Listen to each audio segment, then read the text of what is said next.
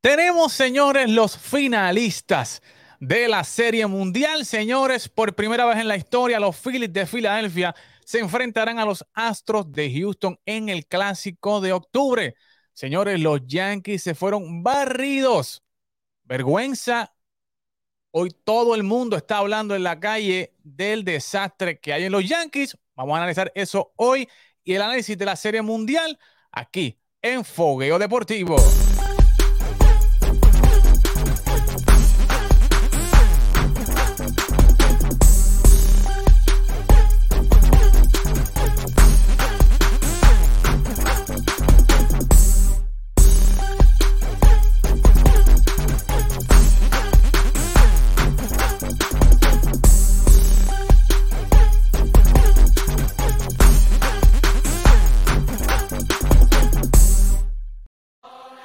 Sí, señor. All I need, señor. Y aquí es que está, mire, es que lo, que hacía falta, lo que necesitábamos, señores, es la serie mundial para lo que todos los equipos salen a jugar al terreno desde febrero, donde se van reportando.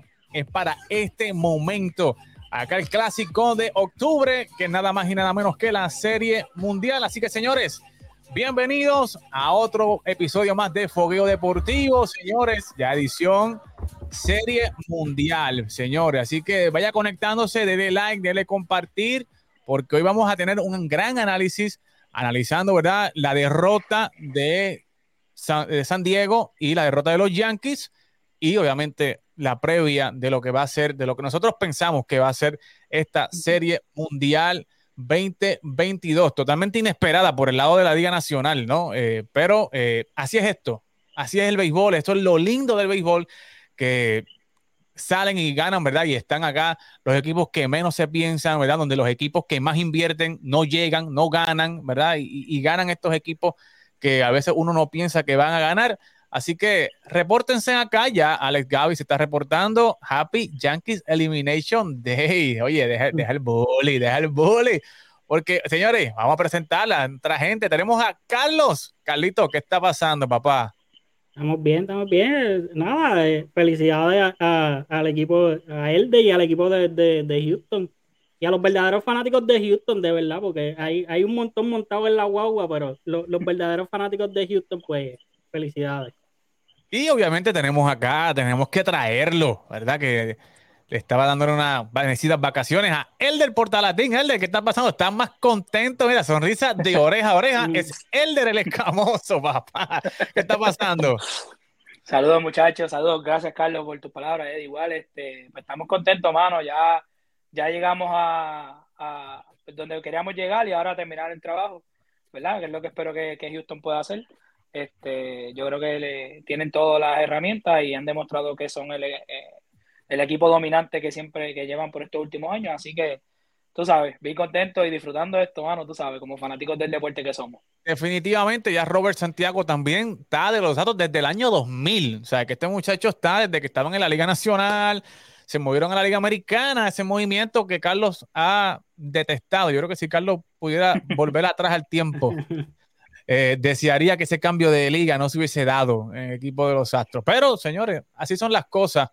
Eh, así son las cosas, señores. Así que denle like, denle compartir, señores. Hoy vamos a estar discutiendo la Serie Mundial que comienza este próximo viernes acá en la ciudad de Houston, eh, Texas, donde por primera vez, ¿verdad? Se van a enfrentar los Phillies contra los Astros en esta serie mundial. A entrar rápido de lleno en cancha. Usted puede comentar, puede hacer su pregunta, su aportación. Nosotros vamos a estar acá analizando y compartiendo con ustedes. Vamos a empezar con la Liga Nacional, señores, porque la Liga Nacional fue, yo creo que ha sido la más sorprendente, ¿verdad? De, las dos. Un equipo de los Phillies de Filadelfia que no lo daban entrar a principio de temporada y entró por el wild card. No lo daban ganando al equipo de los Cardenales de San Luis, barrió a los Cardenales.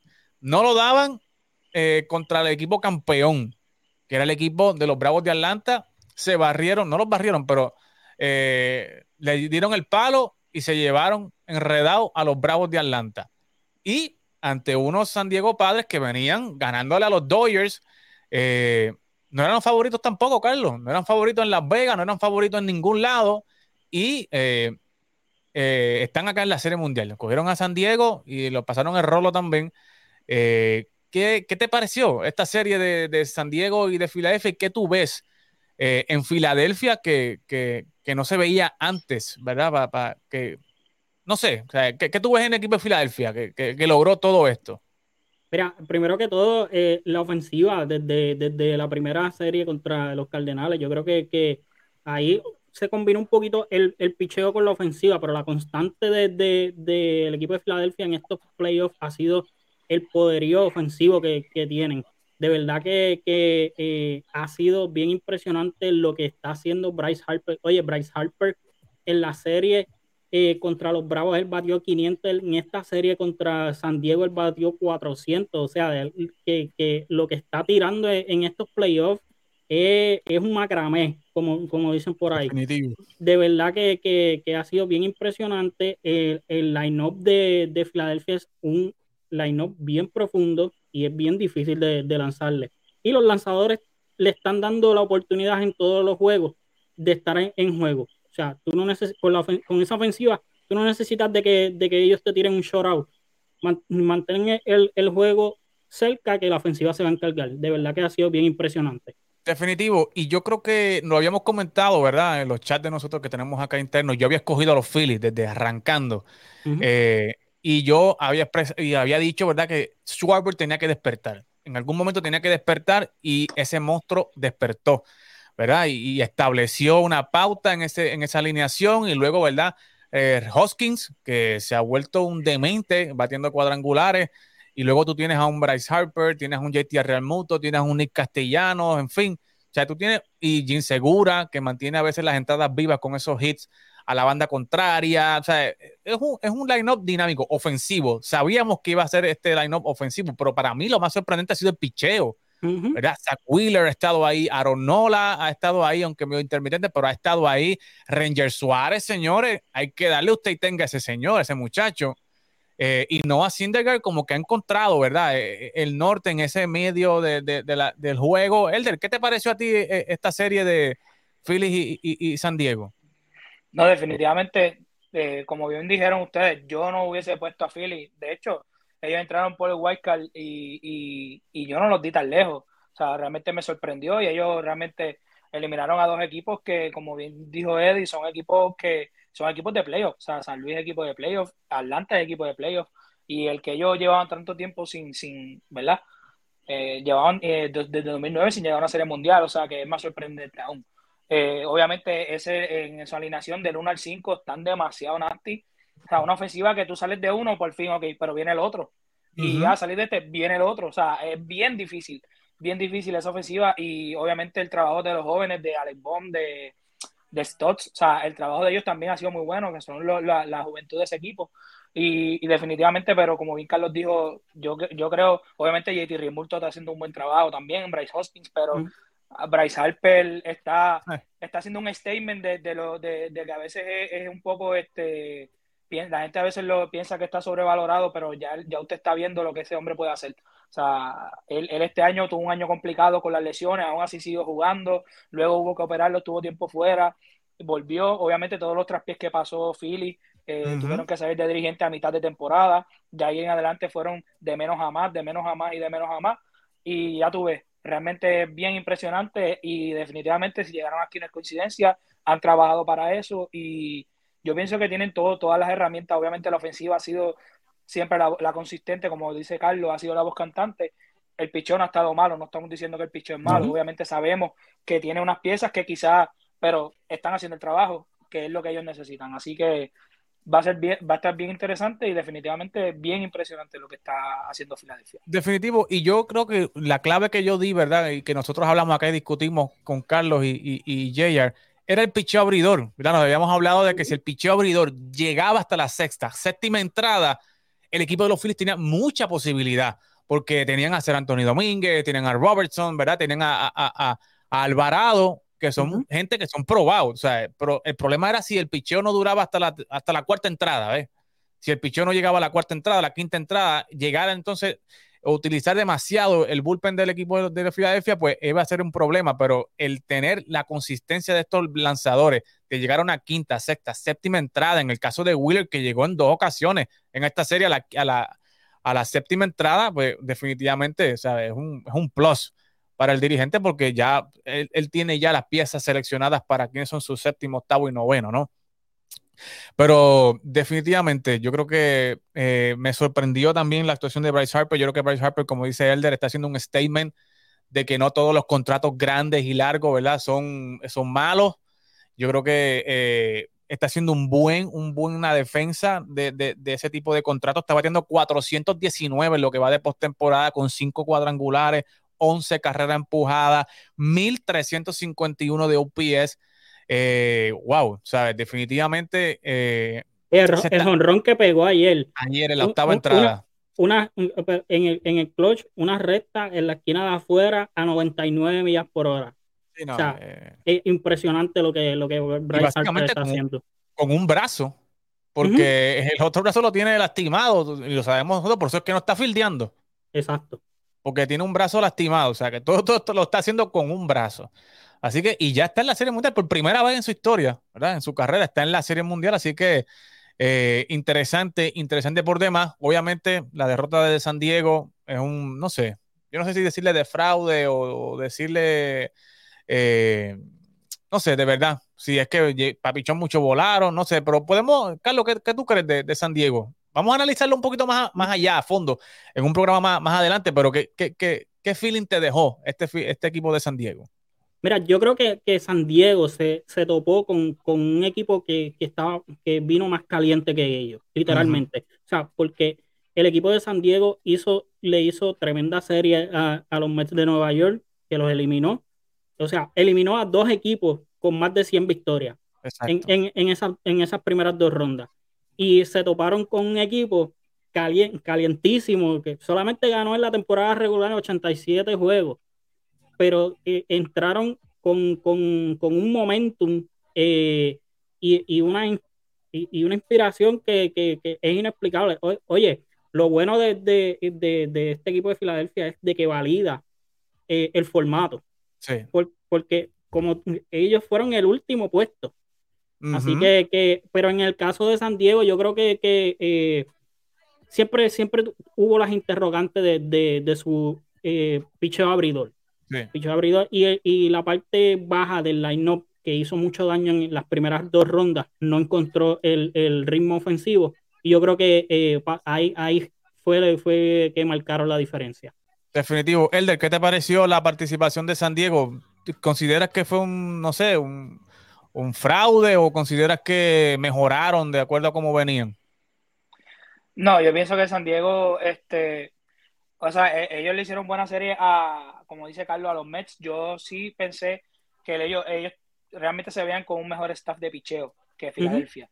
Y yo dije, pues quizá la ofensiva va a estar más o menos ahí, porque aunque sabemos que Filadelfia tiene las piezas, sabemos que también San Diego tenía, bueno, tenía un Machado, tenía un Mansoto, eh, tenía este, a Cronenworth, o sea, tenía un equipo que también lucía, lucía ¿verdad? dominante. Pero no fue así, realmente eh, yo diría que, que e, ellos lastimaron tanto el picho de San Diego que no, no, no, no, hubo forma de que ellos pudieran recuperarse. O sea, era una ofensiva, como dije ahorita, o sea, era demasiado fuerte. Estaba buscando el dato, entre Rice Hoskins, Bryce Harper y Sharper dieron 13 honrones en la postemporada. O sea, eso te quiere decir lo caliente que ellos estaban. O sea, no había forma. O sea, un equipo demasiado, o sea, una ofensiva que yo creo que demasiado fuerte, o sea, demasiado intensa. Y como bien Carlos decía, en caliente. Yo pienso que San Diego fue, ¿verdad? Este, no sé si llamarle inexperiencia, también quizás ser malas decisiones que puede haber del dirigente, no trajo quizás eh, momentos clave picheo, no hizo quizás los cambios debidos. Y quizás por eso pudo ir la cosa, porque realmente no había forma, no había forma de Filadelfia venía demasiado inspirado y cuando caían atrás venían y sacaban otra vez ventaja. O sea, yo pienso que no, había quien se ganara a Filadelfia porque estaba demasiado fuerte ese equipo. Yo creo que eso es bien importante, que lo que tú acabas de mencionar. Eh, Filadelfia ha tenido durante toda la postemporada el bateo oportuno. Cuando necesitan eh, eh, el, batazo, ya sea un, cuadrangular o, un, un, hit, para en, el momento clave, ellos han sabido aprovechar las oportunidades. Correcto, y yo creo que el aura ¿verdad? Que, que, que está rodeando a este equipo de los Phillies es un aura eh, especial, ¿verdad? Eh, y yo, eh, los juegos que se han jugado en Philly, ¿sabes? Es una cosa sea, impresionante, o sea, como el público está metido en el parque, eh, el ruido, o sea, y, lo, y lo, oye, los equipos visitantes no lucen cómodos jugando allí. Lo habíamos mm. mencionado con, Carlos, ¿verdad? Que cuando Atlanta fue allí, Atlanta se veía, eh, eh, no estaba en sí, no, estaba concentrado. Y este equipo de, los padres también lo vi un poco como desconcertado. En ocasiones, ¿verdad? Como que reaccionaban y trataban de pelear y, Machado y Soto mantenían la pelea, pero eh, yo no sé, es algo, ¿verdad? Como una mística que está sobre este equipo de los Phillies que realmente los ha llevado a la Serie Mundial, así que hay que ver. Interesante, interesante por demás. Y pues, y yo pienso que, y yo también, o sea, sobre eso que dice, es también ese ánimo que ellos, eh, el equipo se ve demasiado unido. Entonces, cuando tú ves que un equipo te está jugando con tanta armonía, con tanta alegría, con, con mucha química este, increíble. Mucha química, esa era la palabra. Eh, tú sabes, te, te, tú, ellos hicieron ver a o sea, Atlanta ganó un juego hicieron ver a Atlanta como un equipo cualquiera, o sea, lo dominaron por completo. O sea, y Atlanta tiene las piezas de picheo y ofensiva. O sea, Atlanta, o sea, te hicieron ver a Atlanta como si hubiese sido un equipo cualquiera. O sea, que eso da mucho que decir. Atlanta hizo el run al final para dejar a los Mets en White Cali y eventualmente se eliminaron. O sea, para que tú veas lo, lo, lo, lo increíble de, de, este run de Filadelfia, que, que, realmente lo es. Este, Definitivo. De verdad que sí. Definitivamente. Eh, pero vamos a hablar de los Yankees, ¿verdad? Que me dice aquí Giancarlo Cintrón, Hablen de los Yankees, porque Houston no hay mucho que abundar. Ahora vuelvo a pescar, dice ellos. Y para hablar de los Yankees, obviamente hay que traer a JR. JR, ¿qué está pasando, papá? El único yanquista, yo creo que desde ya, desde, eh, desde el primer mes de temporada, ya decía que los Yankees iban eliminados, que no pasaban a la Serie Mundial. Y ahí está. ¿Qué, qué está pasando? Dímelo, este, JR. No, bien, papi, yo no estaba sorprendido, yo sabía lo que, lo que venía, no me hacían caso, me decían alarmista y lo que sea, pero pues, yo sabía lo que venía, yo estoy tranquilo. Estás tranquilo, estás tranquilo. Bueno, eh, los Yankees, señores, fueron barridos cuatro juegos a cero. Eh, yo creo que en ese sentido, ¿verdad? Yo creo que no hay que abundar mucho. Los Astros lo hicieron muy, muy, muy superiores al equipo de los Yankees. Definitivamente, o los Yankees no hubo chance, No, no se vieron ni un juego, ¿verdad? Superior al equipo de los Astros y eso era de esperarse. Todo el mundo lo sabía, ¿verdad? Que el equipo, este equipo de los Astros, un equipo sólido, un equipo profundo, un equipo fuerte.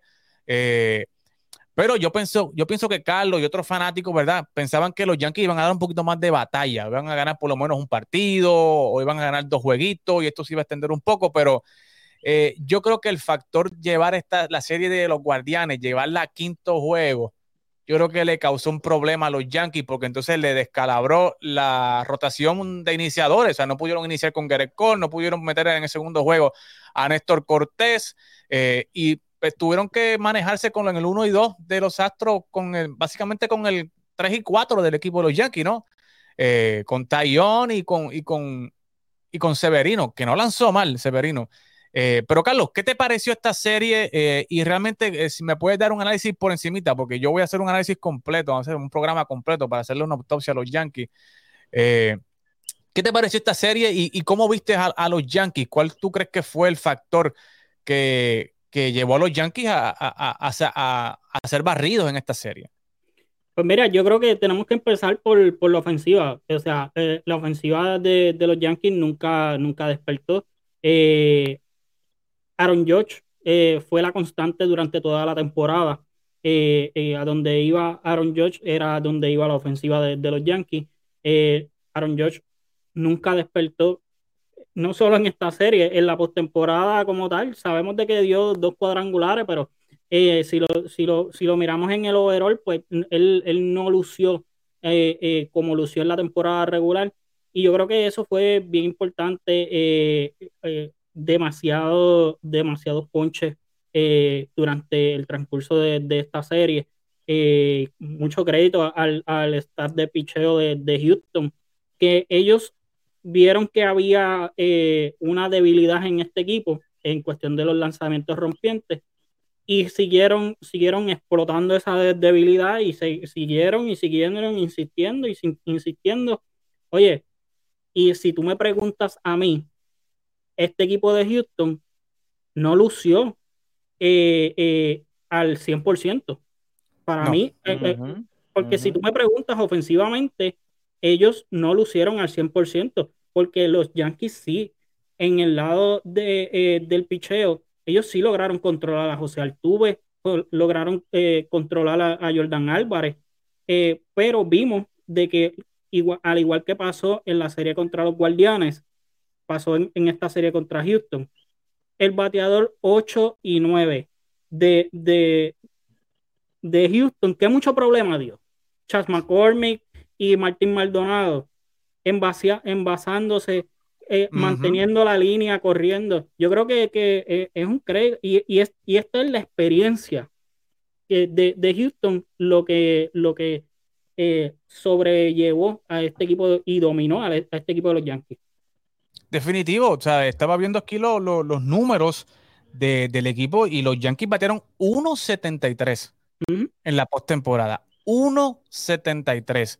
Y como bien dice Carlos, ¿verdad? No aprovecharon el, el, slump ofensivo de Altuve, eh, los otros muchachos, ¿verdad? Eh, o sea, realmente los Astros tampoco batieron demasiado. O sea, los Astros estaban bateando también en esta serie. Si tú me eh, preguntas a mí. 2.27, o sea, muy por debajo de lo que los Astros batean. Si tú me preguntas a mí de los cuatro juegos, yo creo que no es de que los Yankees iban a ganar, sino que había oportunidad de, de, de ganar en tres juegos de ellos. El juego de que, de 5 a 0, yo creo que, que, ese, ese, estamos, e, ese estamos claros de que ese juego pues no, no había break. Pero los otros juegos sí, los Yankees siempre tuvieron la oportunidad de, de, de ganar. Y, y, eso es crédito también al picheo de los Yankees. Tú lo que, tú lo que quieres es de que tus lanzadores tengan la oportunidad de ganar para que la, ofensiva se encargue del resto. Definitivo. JR, ¿qué te pareció este, este performance? Eh, del equipo de los Yankees, ¿verdad? Que la gente esperaba que por lo menos eh, ganaran uno o dos jueguitos, que estuviera más entretenida la serie, pero irse 4-0, este, eso no lo veía nadie. Pues mira, a mí honestamente no me sorprendió en lo absoluto eh, el performance, aparte de Aaron George, de más nadie, a mí me sorprendió que esta ofensiva no reaccionaba. ¿Por qué? Porque lo vimos en el mes de agosto durante todo el mes y aunque el equipo fue el primero en ganar 70 juegos, yo siempre le había dicho que eso no eran los Yankees. Eso era un equipo que pues que sacó una buena racha y aprovechó esa buena racha. Eh, sí, los lanzadores fueron fenomenales. Eh, el manejo de los lanzadores, pues son otros 20 pesos, ¿verdad? Pero eh, los lanzadores fueron fenomenales. Este, entiendo que aunque a Gerrit le batearon el jonrón en el tercer juego, eh, vi esa actitud de Greg Cole de que cuando se le cayó la bola a Vader se viró y le dijo, I got you. O sea, es como que tranquilo, yo, voy, yo me voy a encargar de esto, que eso yo por lo menos hasta esta temporada yo no lo había visto, esa actitud en Greg Cole, so fue muy bueno ver esa forma de Greg Cole querer reaccionar, pero eh, honestamente si no haces carrera no hay break. Y aunque pasó lo que pasó de que llegaron al quinto juego como dijo Carlos, nosotros tuvimos oportunidades de ganar casi todos los juegos y hasta el de cinco carreras, porque si no hubiese sacado a Cole y tuviese corrido el riesgo con tu hombre que para eso le pagas 35 millones para en los momentos difíciles saber de qué está hecho, pues pudo haberse quedado tal vez el juego 2 a 0. Obviamente no sabremos nunca lo que hubiese sucedido. O traer a tu mejor relevista que era lo Sí, sí. Si tú, lo vas a, si, tú vas a sacarlo honestamente, yo, yo me hubiese molestado como quiera. Yo hubiese dicho, ¿para qué le estás pagando al hombre? El hombre todavía no tiene 100 picheos. No es como que lo piensas usar mañana, porque ya nos dimos cuenta en la serie contra Cleveland de que no lo vas a hacer. So, déjalo que tire hasta que no tenga más. Muero con él en la loma. Claro. O sea, si ese es el hombre, si ese es el hombre que yo digo que es mi caballo, yo muero con mi caballo en la loma. Si, si pierdo 6 a 0, 10 a 0, pues está bien, pero morí con el caballo mío. No vine a sacarlo por lo que maybe es el cuarto, quinto mejor relevista que yo tengo, para entonces estar quejándome de que, ah, no, pero es que él es el que tenía que lanzarle a estos bateadores. Yo no sé, es que eh, vamos a dejarle esto para la autopsia porque de verdad, de verdad que hay mucho de qué hablar de los Yankees y los problemas que tiene el equipo. Definitivo. Elder, dímelo, ¿qué, te pareció esta serie de Houston y los Yankees? Y si realmente el equipo de los Yankees eh, fue, se me perdió Elden. Eh, pero este Vamos, vamos acá, pero, pero yo te iba a preguntar, Carlos, y, y vamos a decir, Elder está de nuevo. Elder, ¿qué te pareció esta serie? Y, y, y si de verdad este era el equipo de los Yankees que tú esperabas ver para esta serie o te sorprendió el, el pobre desempeño de los Yankees? Yo diría, este, realmente me sorprendió. Obviamente hay que darle mucho, mucho crédito al picheo de Houston, fue muy, muy dominante. Oh, realmente eh, los, los, ponches, eh, aunque fueron demasiados de parte de, de los Yankees, también en parte por los buen picheo, ¿verdad? Por los ajustes que hizo Houston. Como bien Carlos dice, utilizaron mucho el, el, el picheo breaking ball, o sea, buscaron eh, cómo, buscaron las áreas en las que los Yankees eran débiles eh, en cuestión a, la ofensiva. Entonces, otra, otra cosa es eh, cuando tú te ponchas tanto, tú no, hay situaciones de juego que tú no provocas. Porque cuando tú le das a la bola, tú pones la bola en juego y das paso a los errores, que fue lo que pasó, por ejemplo, con Valdés. En ese segundo juego, ese error de Valdés fue el que eh, eh, eventualmente se convirtió en dos carreras. Entonces, cuando tú te ponchas tanto en los juegos, tú no provocas eso. Lo mismo pasó con el error que cometió Vader, que eventualmente fue el jonrón de, de Bregman. Este, o sea, todas y en la jugada con, de, de, de, de muchachos de, de tirando a segunda, que se le fue la bola a este muchacho, sí. Que fue el de ayer, mm. exacto. O sea, todas esas cosas tú las provocas por contacto. Realmente, pues, mm. al, al tener tanto ponche, pues definitivamente eh, tú regalas un out, por decirlo así. Obviamente no es regalado, uno intenta hacer lo que puede, pero es un out regalado porque no provoca nada.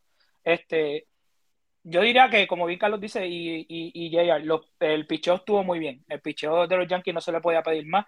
Realmente, este hicieron un buen trabajo, hicieron lo que ellos siempre, lo que ellos suelen hacer. Tú, tú cuentas con una ofensiva de Yankees que te, que te complementa ese picheo. O sea, tú no podías pedirle más. Ellos, ellos hicieron lo que tenían que hacer. Obviamente, la ofensiva no fluyó, la ofensiva no corrió. Eh, Josh apagado completamente. Stanton tampoco se vio. Donaldson ni se diga. Carpenter desapareció por completo. O sea, muchas cosas que yo diría que el, que el que más consistente fue entre todos fue Bader. Fue el más que, que estuvo ahí y, que provocó este que, que, estuvo ahí más consistente por decirlo así realmente. Y Anthony Rizzo.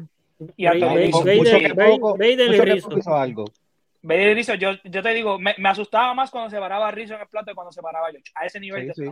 Yo ya se paraba Rizzo y yo, de adiante, aquí va a estar difícil. Este, obviamente, eh, tenían unas posiciones que pusiste a unos novatos que realmente no jugaron mucho tiempo en la temporada, que es otra cosa, ¿verdad? Es un tema y aparte. Pero ellos que quizás pues, no tenían esa experiencia, era su primera, su primera vez ahí.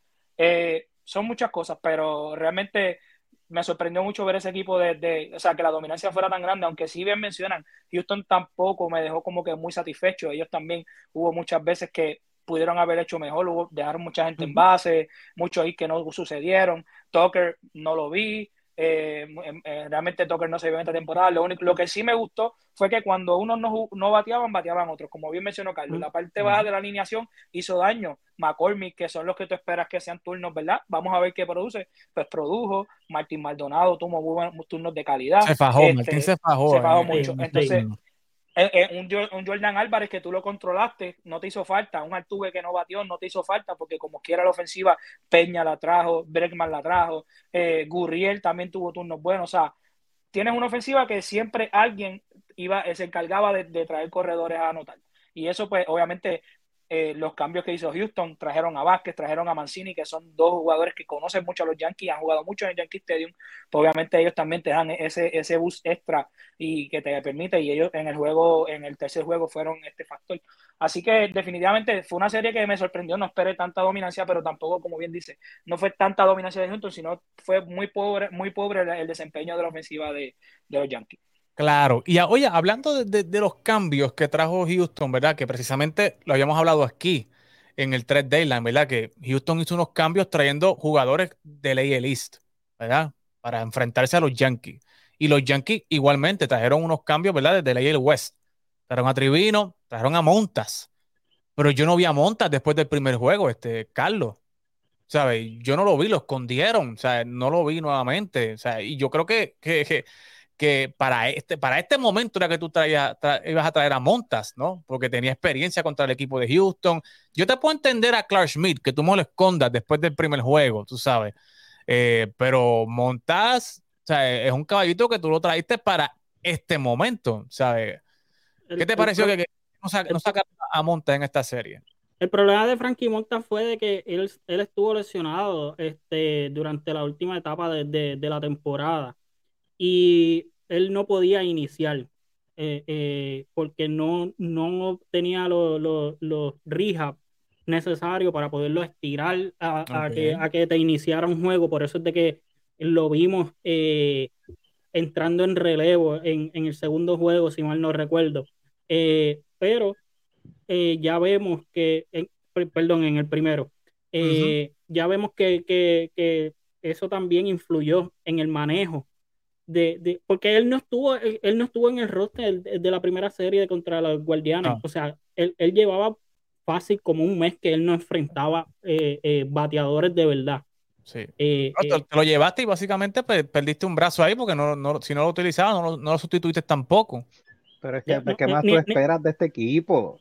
Y, y, Domingo Germán era, era otro brazo que prácticamente nunca lo quisieron usar. Por eso, como dijo Jay, ahí hay muchas decisiones cuestionables y ahorita vi un comentario que es, es el resumen de lo que pasó en esta serie. La pobre ofensiva con, combinado con la pobre defensiva de, los Yankees, porque ellos hicieron seis errores en esta postemporada. Bueno, JR, yo te, tengo, yo te tengo que decir algo. Para mí, realmente, yo he visto mucha tiraera a Aaron Boone. Yo no sé, pero realmente Aaron Boone para mí no hizo un mega mal trabajo.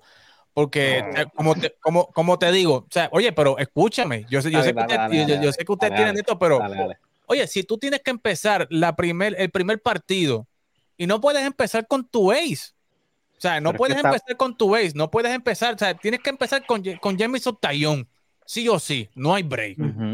Tiró bien. Pues tiró bien. Yo no, me estoy, quejando, eh, yo no me estoy quejando, yo no me estoy quejando de eso, yo me estoy quejando de que cuando, cuando sacas a Jameson Tayón que te hizo un desempeño bueno, al que viene, al que vienes a traer, si realmente, o sea, es que va a depender. Si tienes el juego cerrado, pues tú traes a alguien que mantenga el juego ahí, no alguien para, déjame ver cómo sale. Mira, y, eso fueron, y eso, y eso fueron muchos de los problemas, esos fueron muchos de los problemas de los Yankees. El otro problema de los Yankees que siempre este, ha existido. Estoy de verdad, no lo quiero decir 100% seguro, pero estoy 98% seguro de que de los 170 juegos que los Yankees jugaron, hubo 170 alineaciones distintas. Y eso no puede ser. Tienes que dejar de estar brincando a los jugadores de una posición a otra. Pero eso también viene, digo, perdona, termina, perdóname. Y esto, y esto en el último día de que Harrison Bader se viene a enterar de que lo pusieron primer bate, o lo que había escuchado de que Harrison Bader lo ponen de primer bate, y él dice, no, yo no sé nada, y entonces Aaron Boone dice, no, nosotros enviamos el email, si él no lo lee, eso es problema de él. ¿Qué clase de comunicación es esa con tus jugadores?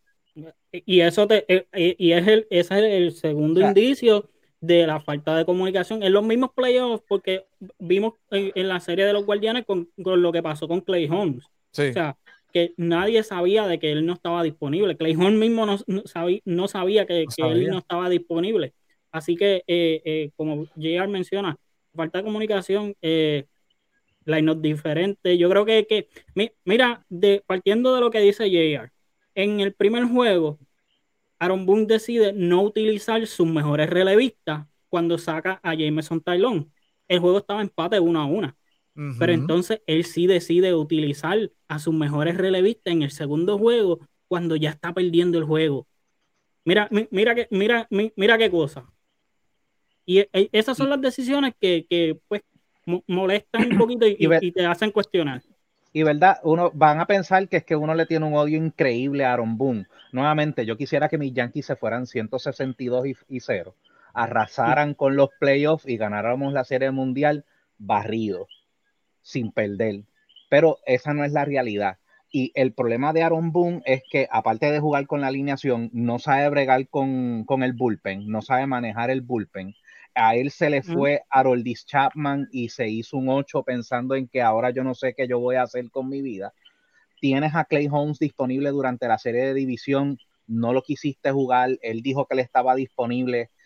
Ya ahí lo que está demostrando es que ya él no tiene control del equipo, que él, él, y el equipo no tienen comunicación alguna, que cada cual está... eso, es un problema, eso es un problema serio. Eso es un problema serio, pero el problema es que él estaba manejando, cambiando las alineaciones todos los días y todo el mundo estaba diciendo, no, que Aaron Boone tiene que estar preocupado por su trabajo. Aaron Boone no está preocupado por su trabajo, eso es lo que él ha hecho toda la temporada. Y si vuelven y traen a Brian Cashman, ¿tú te crees que de verdad Brian Cashman tiene los pantalones después de firmarlo por tres años para decirle a Aaron Boone, papi, coge por la puerta y vete? Él no lo va a hacer ese es el que hay que aguantarnos por los, por los próximos dos años que faltan, a menos que no haya un cambio grande en la administración, porque lo que tiene que haber es un cambio grande. Yo, no y yo lo dudo que venga, pues, exacto, yo lo dudo que venga. Yo quisiera, el problema es que los Yankees tienen el miedo de que yo dejo ir a Brian Cashman y los Mets están buscando gerente general. Los Mets lo van a llamar a las millas entonces el gerente, eh, yo, estoy totalmente de acuerdo que yo se, lo, monto, yo, se lo pongo en, una cajita de regalo. Un lacito, yo le pongo un lacito y todo. Lo, monto en el tren y que el tren, el, que el no, no, no, no, lo lleve a Queens. No, no, no, papi, yo pago la limosina para que se lo lleven en limosina. Que llegue al tipo allí en limosina. Al, el problema de después es quién va a sustituir, quién va a venir por Cashman, quién va a venir por Aaron Boom, o sea, ese problema, pero hay muchos Oye, viendo que los Dodgers dejaron a Dave Roberts ahí hasta el año que viene, los Yankees van a dejar a este muchacho ahí, señores. oye, yo quería preguntarle a Jay, ahorita mencionó lo de Cole, de que él, él, lo hubiese dejado, que yo entiendo que es muy cierto. Pero ponte a pensar, si también, verán, no es defendiendo a Aaron Boone, es simplemente haciéndote esta, esta pregunta. Si él hubiese dejado a Cole y como quiera hubiese cogido palo, también la, como quiera iba a haber gente que lo iba a criticar. Sí, va a decir, pero... ah, pero ¿por qué no lo sacó? O sea, que realmente eh, eh, eh Nueva York, yo, yo siempre lo he dicho, que es una, una fanaticada bien exigente, o sea, y, y, siempre complica, o sea, como quiera yo pienso cualquier decisión que le iba a tomar le iban a caer arriba. Iba a ser cuestionada. Yo, estoy de acuerdo, yo estoy de acuerdo, pero para el resto de la prensa es más fácil tú decirle, porque New York no te va a entender, los fanáticos no te van a entender, te lo van a cuestionar como quiera porque perder es perder. A mí no me importa cómo perdiste, perder es perder pero a la prensa tú le puedes explicar, sí, yo perdí, pero yo perdí con el caballo mío en la loma. Yo no lo saqué para meter al cuarto, quinto mejor revista que yo tengo, en un juego que todavía está cerrado, porque el juego todavía estaba cerrado. Yo lo traje a él pagándole 35 millones de dólares o el equipo. Yo no, porque obviamente él no es el que, el que tomó la decisión, pero él puede decir, el equipo lo trajo a él pagándole 35 millones de dólares al año porque él es la persona que cuando se pone la cosa difícil, él es el que yo quiero que salga del problema. Si él se metió en el problema, yo tengo la confianza, para eso le pagué 35 millones para que él mismo salga del problema. No yo venía a traer a alguien que está mil veces por debajo de él, porque no es por faltarle respeto a Lutrivino, pero él no es Greg Cole. O sea, estamos hablando de... Lutriviño fue a los Yankees por esa misma razón, para jugar contra Houston. Por eso te digo, pero sí entiendo tu punto y es muy cierto. Pero Trivino, el plan de Trivino y de Montas era precisamente ese, lanzarla a Houston, porque conocen a Houston, porque vienen de la Claro. A Frankie, Montas, a Frankie Montas, aunque Frankie Montas hubiese hecho un buen trabajo en el relevo que tuvo en el primer juego, yo dudo que a Frankie Montas lo iban, lo iban a poner a relevar otra vez, porque la realidad es que Frankie Montas, desde que se puso el uniforme yankee, es un cero a la izquierda no aporta nada, es un problema. Es Sonny Gray. Ajá, exacto, es, es, el otro, es el otro de los atléticos que nosotros traímos a los Yankees. Bueno, vamos, vamos a hablar de, de, de, entonces de la Serie Mundial. Y vamos aquí, mira, un comentario aquí. Felicidades a Elder. Y ahora podemos decir que la temporada de Boston terminó al fin. Ya los bostonianos ya pueden descansar en paz. Así que eh, ya, pues, ya descansamos en paz los bostonianos acá.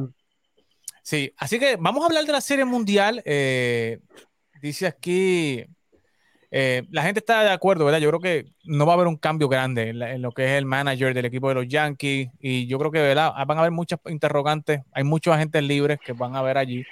Eh, y yo creo que dependiendo de lo que vaya a hacer Aaron Judge, la decisión de Aaron Judge es que entonces se va a alinear la estrategia de los Yankees, a dónde es que se va a dirigir el equipo, ¿verdad? Porque básicamente todo depende de si Judge se queda o no. ¿Verdad? Así que hay que ver. Y ya George con los comentarios que hizo hoy, las contestaciones que dio hoy, eh, no sé, me escuché, me parecer escuché a un Carlos Correa el último día que estuvo en Houston. O sea, escuché a Carlos Correa haciendo la analogía de Christian Dior. O sea, básicamente fue algo así. O sea, básicamente fue algo así. O sea, cuando le preguntaron a Aaron George qué pensaba hacer, qué iba a hacer. Eh, no, eso está en manos de mi agente. Yo no sé. This is the first time I'm free agent. I don't know. Let's see. Eh, I don't know. Tú sabes. Y después dijo, no, eh, yo hablé con fulano y mengano, y, pero ya Cole sabía lo que él quería hacer. He has his mindset. Y le preguntaron, ¿y tú tienes tu mindset ya? Dijo, no, no, esta es la primera vez que estoy aquí, yo no sé. ¿Sabes? Ya, ya le está dando la tendencia de que él va para la agencia libre y que no, realmente yo no sé. O sea, yo no, yo no, yo no, yo no sé. Si me preguntas hoy. no hay descuento. otra cosa que te dio a entender es de que tampoco no hay es que hay descuento por, por, por ya yo haber estado jugando con los Yankees. Pero es que porque tú le tienes que dar descuento a un equipo que realmente no tiene rumbo, porque es que el equipo no tiene rumbo. Y él ya yo, yo le podría 30 millones por año, 30.5 millones por año, y él lo despreció, ¿sabes? Yo le daría, yo le daría tal vez un poquito, y, y obviamente ya esto es más como fanático, yo le podría dar un poquito de descuento si nosotros hubiésemos llegado al séptimo juego y nos hubiesen y, Houston nos hubiese sacado el juego el buche, algo que en alguna jugada que en cualquier otra ocasión o tú la pruebas 99 veces de 100 y uno la gana. Que pues ahí, yo lo, ahí yo lo podía, o sea, mm, es que no lo quería decir, pero anyway. No, pero este, está bien. Es que pero aparte de eso, este equipo, ¿qué vas a hacer? Firmar a George, darle el montón de chavo. Entonces no te queda chavo para resolver los otros problemas que tiene en el Cior, en tercera base, en el left field. Bueno, pero es que básicamente si no trae a George, o sea, esto se, eh, es, que empezar un proyecto nuevo. Honestamente, en mi opinión. te cae el equipo y, tienes que reestructurar con, con, con, Giancarlo, entonces vas a tener que salir de Giancarlo, de estos contratos grandes, porque, ¿sabes? ¿De, qué, ¿De, qué, vale tú pagarle 30 millones a Garrett Cole un equipo en reconstrucción. Honestamente, yo como fanático, que ya llevo desde el 2009 esperando por una serie mundial, yo prefiero haber esperado desde, el 2009. Desde el 2009. Sí, no venga con Vengo esperando desde el 2009 por una serie mundial. Yo hubiese preferido pasar este tiempo bajo una reconstrucción real que pasar este tiempo con este, el, el, el, estrújame el, sabor, el saborcito a serie mundial en la cara para entonces decepcionarme. Y yo creo que fue, yo creo que podemos hablarlo después, ¿verdad? Pero yo creo que el equipo del 2017, el desempeño de ese equipo, ¿verdad? Fue lo que entonces llevó a, no completar un plan de reestructuración completo. Eh, unos desempeños del equipo de los Yankees que no se esperaba eh, y que los fanáticos se emocionó, ¿verdad? Entonces pues se dirigió hacia otra manera. Así que, pero vamos a discutir eso más adelante. Eh, porque tenemos la Serie Mundial, señores, y es que los Astros de Houston y los Phillies de Filadelfia se enfrentan este viernes en el primer partido por primera vez, ¿verdad? Y lo digo por primera vez porque obviamente los Astros casi toda su carrera estuvieron en la Liga Nacional, obviamente no se podían enfrentar en una Serie Mundial de los Phillies, pero eh, Carlos, ¿qué tú crees de esta Serie Mundial? Una Serie Mundial atípica, eh, no, no típica, ¿verdad? Porque los Phillies no estaban por ninguna parte en el panorama. Eh, pero ¿cómo ves esta serie mundial? ¿La, ves nivelada o, ves a los Phillies nuevamente eh, como lo ve todo el mundo, ¿verdad? Que no es el favorito ante los Astros. ¿Cómo, cómo ves esta serie mundial? Yo creo que, que favoritos deberían de ser los Astros. Los Astros se ven eh, un equipo mucho más completo, con mucho más experiencia. Eso es bien importante. Ya, ya los Astros han estado ahí en múltiples ocasiones. y los Astros también tienen básicamente una misión de que, eh, oye, vamos a ganar porque sabemos lo que pasó en el 2017. Ese equipo, pues, si tú me preguntas a mí, para mí el equipo de los Astros no tiene que probar nada. El equipo, el, equipo de los Astros todos estos años ha, ha, probado de que son buenos de verdad. Esa es la realidad. Eh, pero vienen con un equipo de, de, de Filadelfia es bien peligroso porque es un equipo inspirado, un equipo caliente con una gran ofensiva. Yo creo que esta es la, la, ofensiva eh, más, la mejor ofensiva que los Astros se van a enfrentar en esta postemporada. Y yo creo que, que, que, eso va a ser eh, un factor determinante.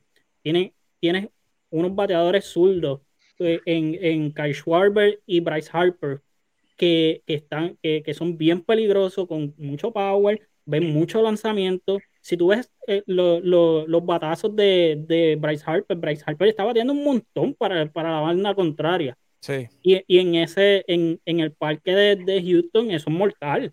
Porque igual que, que llaman del, del short porch en el right field con el Yankee Stadium, pasa lo mismo en el left field del Minute May. O sea, que son eh, en los Crawford Boxes. Sí, no, y, Y es un parque, Minute Maid es un parque que es atractivo para el bateo. O sea, estos tipos aman el, el Minute Maid porque se batea bien allí. Hey, Elder, dame tu perspectiva desde el área de Houston. ¿Cómo tú ves esta serie? Eh, el equipo que viene bien ofensivo es el equipo de, los Phillies, tú sabes, y con unos, unos lanzadores iniciadores que si siguen con el performance que van, eh, van a ir profundo eh, en, los juegos. ¿Qué te parece esta serie mundial? No, realmente me, siento, o sea, yo, yo pienso que Houston está preparado. La, realmente no, tengo quejas de nuestro picheo iniciador. En ese primer juego, quizás Verlander tuvo unos traspiés a principio, pero había hablado con, con, los muchachos la otra vez, si tú lo dejas llegar a la entrada, a la quinta entrada para adelante, es veneno, y así mismo fue. O sea, a la vez que Verlander calienta, se convierte eh, intocable, por decirlo así. Eh, creo que tenemos el, el, staff de picheo preparado y los muchachos han hecho un buen trabajo. Ayer McCullers no tuvo su mejor salida, pero quizás se puede deber también por el atraso de juego y todas esas cosas, ¿verdad? Que sucedieron. Este, pero realmente yo pienso que, que el picheo y, y, el picheo debe ser la clave porque sabemos que los Phillies viven de su ofensiva. Aunque el picheo hace buen trabajo, su ofensiva es la que los carga. Entonces, yo, eh, yo pienso que por ahí debe ser el juego, que el picheo domine y, logre controlar esa ofensiva por parte de la ofensiva, a pesar de que no se vio tanto en, este, en esta serie como yo hubiese querido. No fue dominante, no fue que como la de, por ejemplo, la misma Phillies fue sumamente dominante. La de los otros no fue tan, no fue tan dominante, pero sí vi algo bueno y es que no están regalando turnos. O sea, ellos están joseando todos los turnos, están buscando este, ¿verdad? Buscar lograr este batear, favor, tratando, ¿verdad? No regalando ahí tres, tres, tres picheos y nos fuimos. O sea, están tratando de, siempre, y eso es bueno porque metes a, los lanzadores en, conteo eh, y crea situaciones, como mencioné ahorita. Así que yo pienso que los Astros de verdad tienen todo. Obviamente, mucho, mucho mérito, y siempre lo tengo que decir, Machete ha hecho un trabajo excelentísimo con esos lanzadores. Eh, se vio en ese primer juego cuando él fue donde Verlander y Verlander mismo como que le dijo, brother, o sea, le, hizo el gesto de agradecimiento, lo mismo con Valdés, o sea, realmente Machete es una pieza bien, bien, bien, bien importante y obviamente no, no puedo dejar atrás a Vázquez, aunque Vázquez llegó ya obviamente para el trade deadline, pero Vázquez también hace un trabajo espectacular, así que eh, yo pienso que tienen todas las piezas, obviamente controlar esa ofensiva, porque como mencionamos ahorita, Phillips vienen enrachados, vienen con ánimo y eso es eso es lo más, lo más mortal de ellos, la, la animosidad con que juegan, la química que tienen. Pero entiendo que el picheo inicial, eh, tenemos un staff grande de picheo inicialista que puede hacer el trabajo y controlar esa ofensiva eh, lo más posible. Y obviamente tiene que aportar mejor la ofensiva. No, no, como mencioné, no regalar turnos, pero sí seguir produciendo para que eh, vaquear ese, ese picheo. JR, hablando de picheo iniciador, definitivamente que los Astros tienen un equipo muy profundo, ¿verdad? tú tienes un Justin Verlander, tienes un Framber Valdez, tienes a un Las McCullers, tienes a un Luis García, tienes a un Urquidi, que básicamente Urquidi tú no lo has usado, ¿verdad? Y es un iniciador, ¿sabes? Y tú tienes a un Luis García que lo usaste en el juego con Seattle, que te tiró, Nacho. O sea, lo más parecido a lo que tiró Nathan Ovaldi en la Serie Mundial de, Boston fue lo que tiró Luis García. Eh, y tú tienes un Cristian Javier, igualmente, que, que, tipo es caballo. O sea, tú tienes básicamente seis abridores para, seis, para, para seis de los siete juegos de la Serie Mundial sin repetir ninguno. ¿Sabes? Definitivamente que el equipo de los Astros es un equipo demasiado de muy profundo, pero la inspiración que tiene el equipo de Filadelfia, yo creo que, es el problema aquí, o sea, es el factor X. Yo creo que si Filadelfia se roba un jueguito en Houston, eh, eh, Houston, yo creo que hay problemas en Houston. ¿Qué te parece esta serie, JR? Pues mira, yo obviamente le voy a Filadelfia. Eh, para mí la temporada ya se acabó, pero yo obviamente le voy a Filadelfia. Eh, y es por varias razones. Ningún equipo que ha llegado invicto a la Serie Mundial ha ganado la Serie Mundial. Y adicional a eso, con los dos equipos inspirados de la, de la división este de la Liga Nacional contra la que Houston se ha enfrentado, ha perdido las dos series mundiales. Yo espero que esta sea obviamente la tercera. Eh, ojalá, ¿verdad? Que esto sea eh, cinco o seis juegos, pero como dijo eh, Eddie, ellos tienen para poner seis abridores distintos en seis juegos distintos y no tener que volver a repetir un pitcher en casi toda la serie. So, eso pues la hace, eh, obviamente este equipo está, si en aquellas veces que llegaron a la serie mundial era el equipo favorito, en este momento están más favoritos todavía. Pero mi opinión, no importa el tronco de equipo que tú tengas, tú te enfrentas a un equipo inspirado y te la van a hacer bien difícil. no hay nada peor que un equipo inspirado, aunque no esté rodeado de los, de los mejores jugadores. Un equipo inspirado es imparable. Sí, bueno, la ofensiva sí, tiene buenos jugadores. Sí, y como dice Gordo Gordo, o sea, eh, Houston tiene la defensa, la ventaja en el picheo, pero Philadelphia tiene la ventaja en la ofensiva, aunque Houston tiene un buen line-up. Lo que pasa es que está, o sea, si, si despierta a José Altuve y si despierta a Kyle Tucker, señores, esta serie es otra serie, porque Bregman está prendido, eh, Jordan Álvarez está ahí. Peña, señores, Carlos, lo dijimos la semana pasada. Para mí, el MVP de la, eh, eh, era, era Jeremy Peña, porque o sea, Jeremy Peña ha sido responsable de mantener las entradas vivas, de extender las, las entradas para, para tener ahí. Eh, ha mantenido, ¿verdad? El, bateo oportuno. Metió el cuadrangular en el momento para empatar el juego con, con, con Nueva York. O sea, este muchacho, o sea, o sea, yo, no, yo no entiendo, sinceramente, cómo el equipo de Houston lo hace. O sea, se le va Springer, se le va Gareth Cole, se le va Carlos Correa y estos muchachos están en la Serie Mundial. O sea, el, desarrollo, el, que hay ahora, el, de desarrollo, el staff de desarrollo que, que, que ellos tienen en, en, su sistema está haciendo brutal. Un, excelente trabajo. O sea, cuando tú tienes, cuando, cuando tú pierdes unas piezas tan importantes como esa y el equipo, tú puedes decir que, que literalmente no se ve afectado.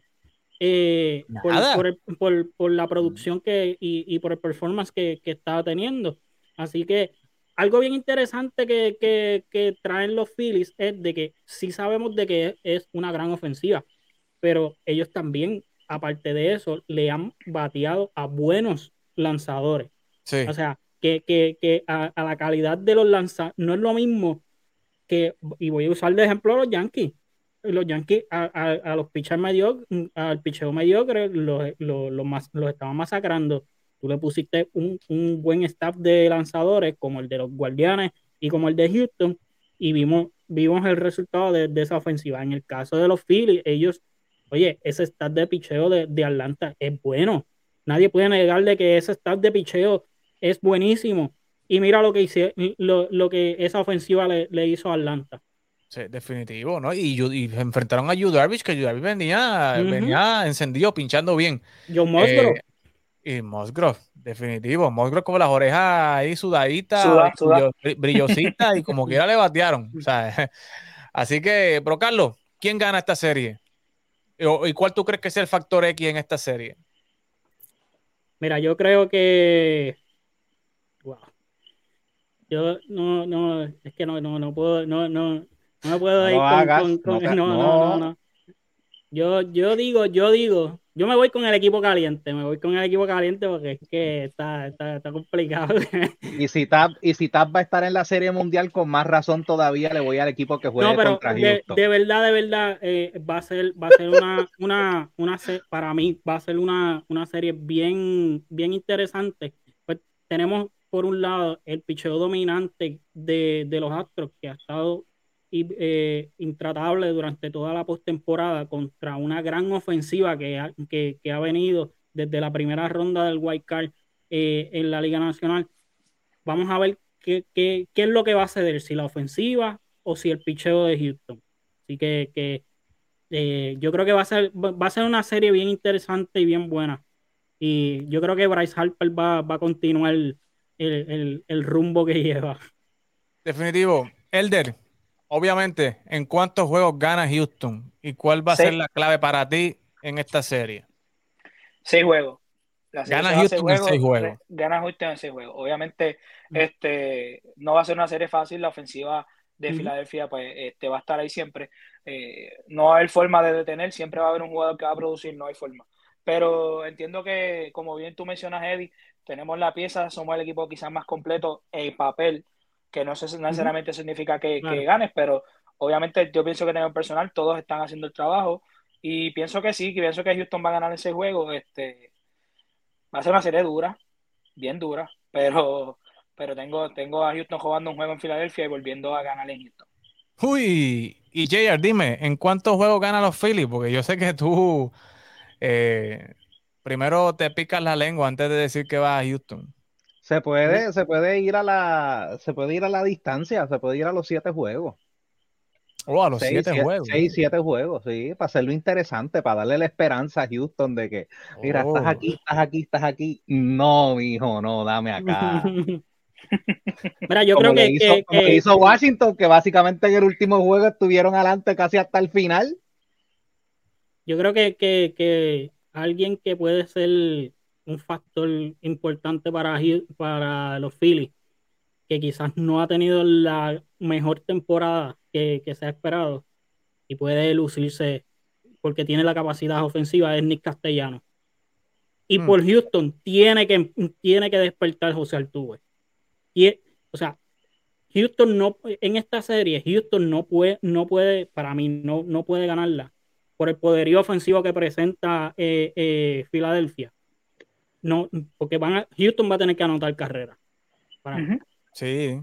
No, y bien importante eso que menciona Carlos, porque si venimos a ver si en la parte baja de la alineación sigue jugando como está jugando, Altuve es el que casi siempre llega Ujú. a traer esos corredores.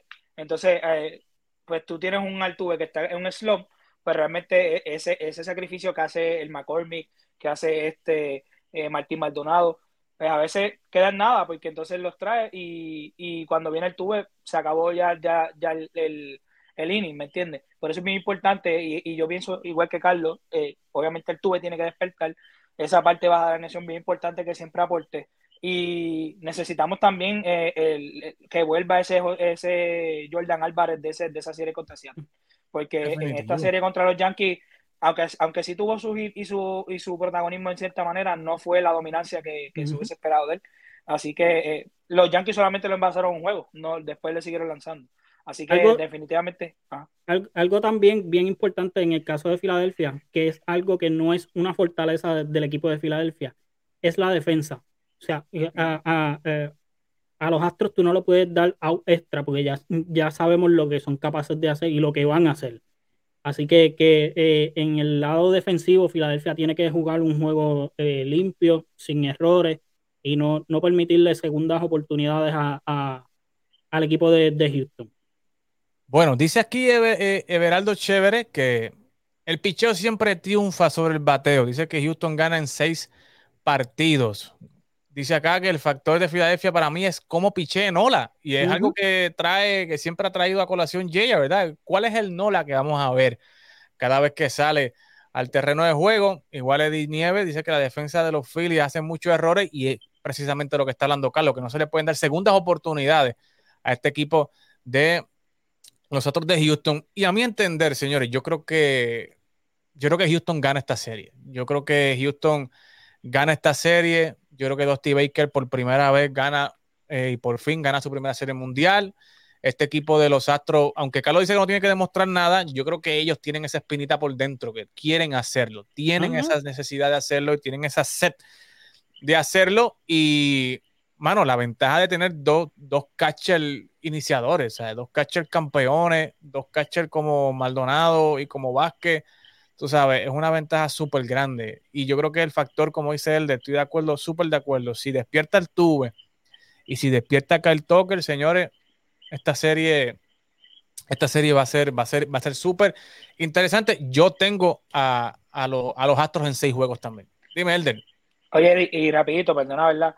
Eh, bien, eh, bien importante y para mí es clave. Ese primer juego es bien importante, no Sí. solamente por Verlander, probablemente ellos vayan con Wheeler.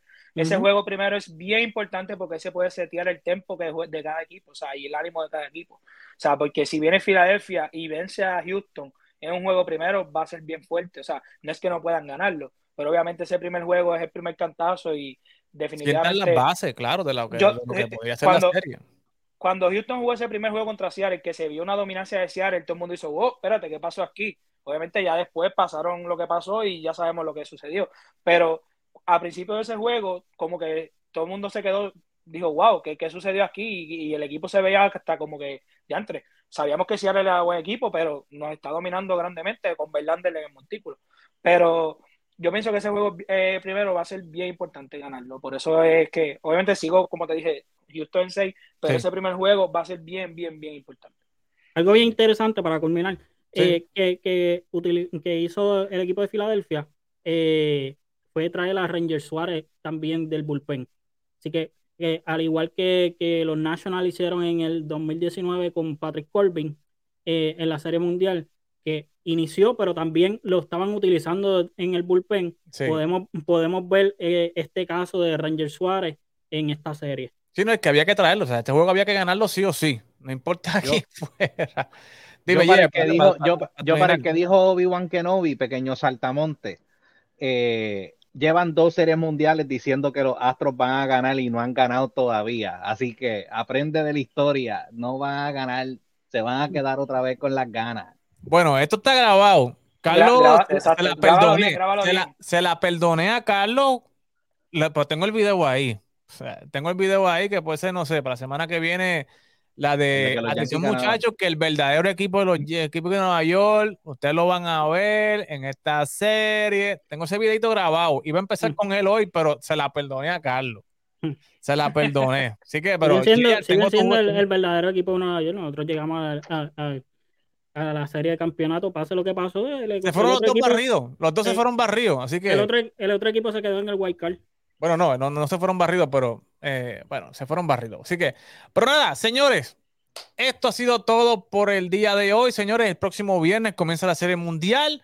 Así que muy pendiente a lo que esté pasando acá en la Serie Mundial y luego empieza, ¿verdad? Lo que nos gusta a muchos de nosotros, que es la agencia libre, los rumores, dónde firma uno, dónde firma el otro. Así que empieza la novela de George, empieza la novela de Carlos Correa, la novela de Tria Turner, la novela de Boston, señores, que van a estar súper interesantes. Se queda, se va Sander Bogart, le dan el dinero a Rafa Devers. ¿Qué va a pasar con este equipo?